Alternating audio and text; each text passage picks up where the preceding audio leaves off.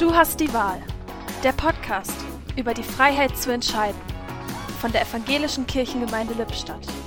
Heute mit Lilo Peters. Jetzt entscheide dich doch mal. Wer die Wahl hat, hat die Qual. Diese Qual kann ich beim Kleiderkauf empfinden oder beim Aussuchen eines Gerichtes auf der Speisekarte des Restaurants. Auch beim Anblick einer Liste mit den Kandidaten und Kandidatinnen für den Stadtrat kann die Entscheidung schwerfallen. Viele suchen nach der sprichwörtlichen eierlegenden Wollmilchsau, die es natürlich nicht gibt.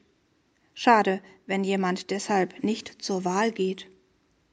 Ich habe festgestellt, dass die Qual der Wahl tatsächlich dann aufhört, wenn ich mich entschieden habe.